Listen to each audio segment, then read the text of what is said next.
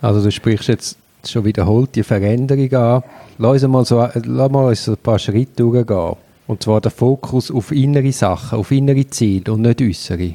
Der Blick, wie man das Leben oder wie man die Welt an sich sieht. Das spielt ja wahrscheinlich eine Rolle, ob jemand jetzt aus einem Burnout kommt, wie du ansprichst, ob einem gekündigt worden ist oder ob einer in einem eigentlich guten Job ist und sagt, okay, ich möchte mal schauen, was sonst noch rum ist. Schaffst du denn mit den Leuten auch an diesen Punkten? Also so das Bewusstsein von sich selber. Das ist der erste Schritt, der Blick nach innen. Sich selber bewusst werden, wo stehe ich, was will ich, was kann ich. Das ist bevor ich irgend nach außen kann, bevor ich einen sinnvollen Lebenslauf kann schreiben, bevor ich mich sinnvoll bewerben, muss ich mir zuerst klar sein, wo stehe ich. Wenn einer positiv, erfreulich in einer Karriere ist und sich überlegt, ja, ich will etwas anderes. Wenn ich mit dir würde diskutieren, was gibt es einen Wechsel möglich? Geht doch so ein Gespräch völlig anders, als wenn einer äh, gestern Kündigung bekommen hat, weil sein Chef gesagt hat, du, lass so wie du tust, ich will dich nicht mehr. Oder einer, der sagt, die Firma ist zugegangen, Chicago hat entschieden, die Schweizer Niederlassung machen wir zu. Oder der vierte, der frisch ein Jahr in der Klinik war und jetzt muss neu Fuß fassen. Das ist eine völlig andere Ausgangslage, aber die Grundfragen sind die gleichen. Aber das Entscheidende ist ja, dass die Personen wie realisieren, dass ihre Gedanken wie können beobachten und merken, wie viele automatische eingespielte Gedanken man hat und was die in einem hervorrufen. Ja. Für das sind die Gespräche. Aber sind das... Ja, Entschuldigung. Also wir haben eine ganze Systematik, was man alles durchcheckt, was man alles durchfragt. Und nicht nur spontan haben wir schön darüber geredet. Aber den, den eigenen Gedankenfluss können beobachten, haben Sie denn für das Tools? das ist ja nicht jedem gegeben. Das muss man auch wie mal erkennen. Das Gedanken, das ist ja nicht, das sind nicht wir, sondern das ist etwas in unserem Kopf. Das ist meine Bewertung von meiner Realität. Wenn der Betroffene, wenn man da so mehrere Stunden über seine Situation redet, tun die meisten sehr genau erkennen, was schiefgegangen ist oder wo sie stehen und was wichtig ist und was im nächsten Schritt schauen. Wollen grätscht jetzt rein. Es passiert etwas Äußerliches, man reagiert automatisch, impulsiv auf etwas. Und das ist ja eigentlich irgendein eingespielte Abläufe im Hirn, wo einem einfach routinemäßig so lönt reagieren. Ja. Und nur wenn man so etwas erkennt, kann man ja allenfalls so Mechanismen durchbrechen. Das ist richtig. Wenn du Frischstell verloren hast, dann bist du so verunsichert oder stellst die Fragestellungen, dass du bereit bist, all die heißen Fragen zu stellen. Es ist mhm. genug Zeit in der Nacht zum Umstudieren, was ist alles schiefgegangen und wer, wie und was und warum. Und das ein bisschen sortieren und dort Struktur reinbringen, das ist unsere Aufgabe. Sagen, ja, was denken Sie, was beschäftigt Sie? Und wie ist jetzt das? Ist das wirklich, sind Sie doch wirklich schuld? oder ihre Bewertung von dieser Situation. Ich würde das anders sehen. Eben, dass man die Fakten von den Emotionen löst. Mal schauen, was sind wirklich die Fakten? Aha, die haben Stellen abgebaut. Aha, die Wirtschaft läuft schlecht. Und das liegt nicht an deiner Arbeit. Ja, das ist so ein Beispiel. Mhm. Oder mir kommt jetzt ein Fall Sinn von einer Frau, die ist in einem Burnout gewesen. Völlig überdreht und die hat gar nicht zugelassen, was ihr Chef gesagt hat. Ihr Chef hat gesagt, schauen Sie, das Geschäft, wir sind ja drei Monate voraus gegenüber letztes Jahr. Und sie hat nochmal erzählt, was sie alles noch muss, was noch nicht perfekt ist. Dreimal habe ich gesagt, jetzt hören Sie mal Ihren Chef, was der sagt. Und das ist natürlich massivst eingefahren. Und dann haben wir können anfangen zu diskutieren. Perfektionismus, über, über Ehrgeizig und so weiter. Da kann man ganz, muss man, und das denke ich, das ist Beratung. Ich muss die kritischen Fragen stellen, dass der Betroffene merkt, was er überhaupt macht und wo er steht. Aber ich glaube, es ist ein gesellschaftliches Problem. Wenn du einmal Tram fährst, auch in Corona-Zeiten, und schaust, wie die Leute reinschauen, dann hast du das Gefühl, uns geht es unglaublich schlecht. Auch schon vor Corona. Das war ein blödes Beispiel mit Corona. Aber wenn du Tram fährst, dann hast du wirklich das Gefühl, das Gefühl, die Grundstimmung in unserem Land ist eine Depression.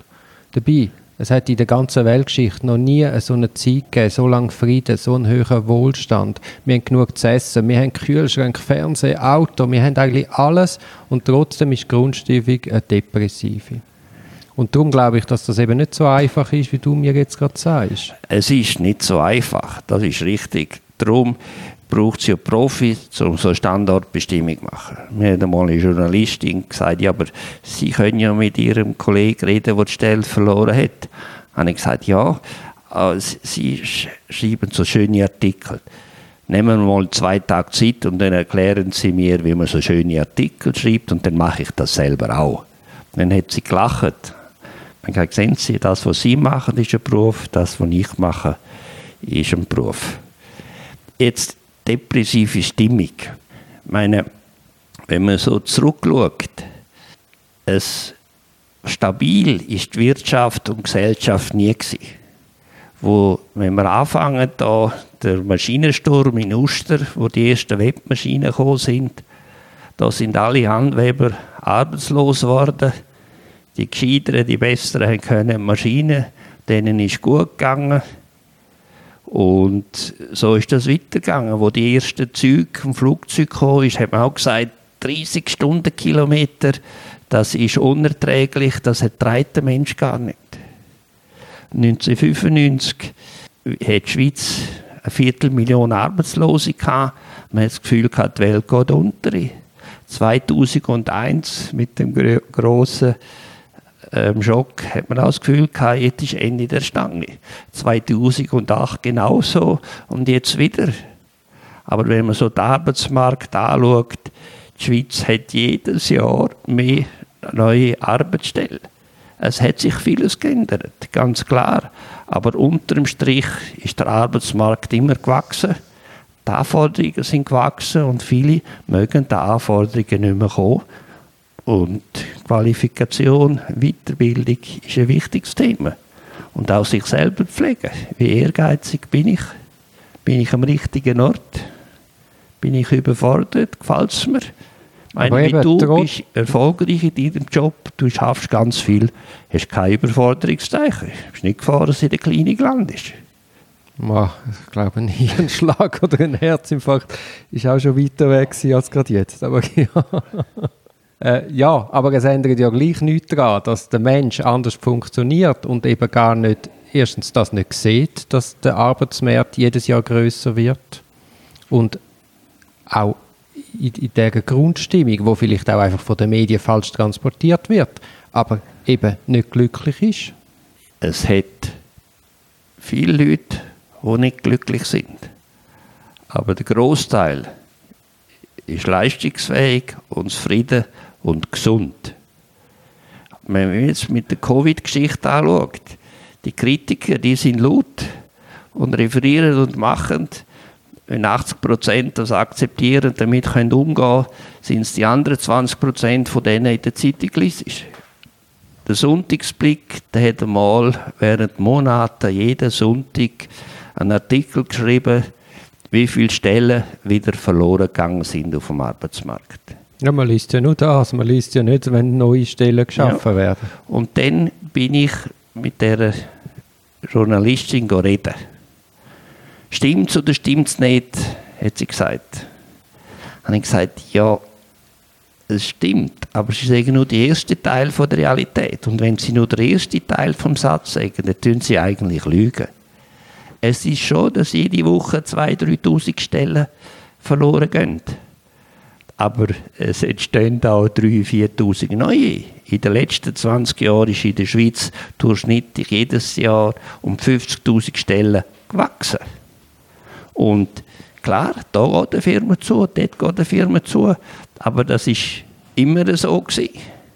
Bei mir zu Gast ist der Toni Nadig. Wir sind in einem sehr spannenden Gespräch.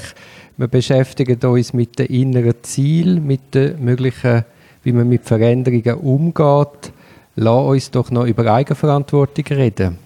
Also man ist ja eigentlich letztlich selber verantwortlich, wo man auch steht. In der Ehe, im Job. Ja, Eigenverantwortlichkeit. Also ich komme zu sprechen, weil du mir da ein Buch angelegt hast. Mein Chef ist ein Arschloch, ihre auch? Fragezeichen. Ein Überlebenstraining. Aber eben, Chef ist ein Arschloch, die Ehefrau ist ein Arschloch. Aber du bist, du bist ja der, wo die Ehefrau wieder Job mit ausgesucht hat. Ja, das ist ein ganz wesentlicher Faktor. Das ist so die Eigenwirksamkeit, Wahrnehmung, die ich habe. Bin ich Opfer oder bin ich Täter? Bin ich ein armer Sieg und alle anderen sind mir böse? Oder sehe ich auch, was habe ich im Griff, was mache ich gut, was mache ich nicht gut, wo kann ich ansetzen, wo kann ich nicht ansetzen. Von meinen Vorgesetzten und Kollegen, wer hilft mir, weil wir schlecht. Wenn ich das Gefühl habe, alle Vorgesetzten sind blöd, dann habe ich wahrscheinlich ein Problem. Und dann müssen wir das schon mal anschauen, weil sind nicht alle Chefs blöd. Ja, und vor allem, wenn du mit dem, mit dem Blick am Morgen aufstehst und zu, zur Arbeit gehst, dann, dann bist du ja so bockig. Ja, Also es ist ja Wechselwirkung, die Ausstrahlung. ja, und habe eine Ausstrahlung wie eine Kommode. Ja, ja. Und wenn ich auf meinen Chef zugehe und, Und dann wunderst du dich, dass die Kommode nicht weiterkommt. Ja, genau. Ich muss doch Freude haben in einem Job. Es muss auch spielerisch sein. Ich suche Wertschätzung. Ich muss auch Wertschätzung geben und Anerkennung bekommen. Dann geht es mir gut. Aber die große Mehrheit ist zufrieden und erfolgreich. Der Freiraum, wenn ich an einem Fließband bin oder in einer Takeaway muss servieren, dann habe ich keinen Freiraum. Dann muss ich alles machen, damit ich meine 3000 Franken im Monat zusammenkratze. Dann müssen wir nicht über Freiheit reden. Das sind andere Welten. Ich glaube, es hängt auch damit zusammen, dass Gejammere, dass man als Kind gelernt hat, wenn man jammert, hat man viel mehr Aufmerksamkeit. Dann kümmern sich die Leute vermeintlich um dich. Ja, das, zum Teil funktioniert das natürlich. Wenn das Kind brüllt und Mama säckelt und ihm das Problem löst, dann ähm, weiß ich, das ist erfolgreich, also mache ich das weiter. Aber ich glaube, das ist ein angelerntes Muster aus der, aus der Kindheit. Ich denke, viele Verhaltensweisen sind Sachen, die wir mitgenommen haben, die wir frühkindlich gelernt haben. Aber wir können auch umlernen und Eben, Sachen das ist das. Entscheidende. Das ist eben, dass man nicht in der Vergangenheit in diesen Muster stehen bleibt, sondern sich die mal bewusst macht und sich dann aktiv entscheidet und ins Tun geht, das Wellen zu ändern. Ja. Und Ich das kann- ist, ja. ist ein bewusster, aktiver Entscheid. Ich hatte einmal einen, gehabt, wo dem hat ein ganz schwieriges Verhalten gehabt. Und dann habe ich ihn gefragt, ja, wenn Sie es weiter so tun, wie Sie bis jetzt tun, dann hat er ganz lang studiert und hat gesagt, ja, denn das Effekt von seinem Fehlverhalten hat ihm so Vorteil gebracht, dass er denkt hat, sogenannt normal werden ist nicht attraktiv. Mir geht es besser, wenn ich blöd tue. Das könnte man sich bei einem Strafverteidiger auch stellen, die Frage. ich, ich glaube, es hat auch viel, weißt, sagen wir, ich, ich, ich bin jetzt vielleicht in einem Tief, ich gehe nicht gern zur Arbeit, dann wäre doch eine Möglichkeit, man steht am Morgen auf und dann hat sich schon mal etwas mit der Haltung zu tun. Ich, ich weiß nicht, ob du das kennst vom Improvisationstheater. Du hast da, glaube ich, auch schon Kurs gemacht. Jawohl. Da gibt es auch die Hochstatus- und Tiefstatusübung. Entweder bist du der Orang-Utan, der Chefhäuptling, oder du bist das kleine Müsli. Und ich glaube, man kann auch viel über Körperhaltung machen. Versuch doch mal zu jammern, wenn du mit einer Hochstatushaltung durchs Leben laufst. Das geht gar nicht. Ja, darum heisst es Haltung. Es geht vom Snoopy, so eine Karikatur.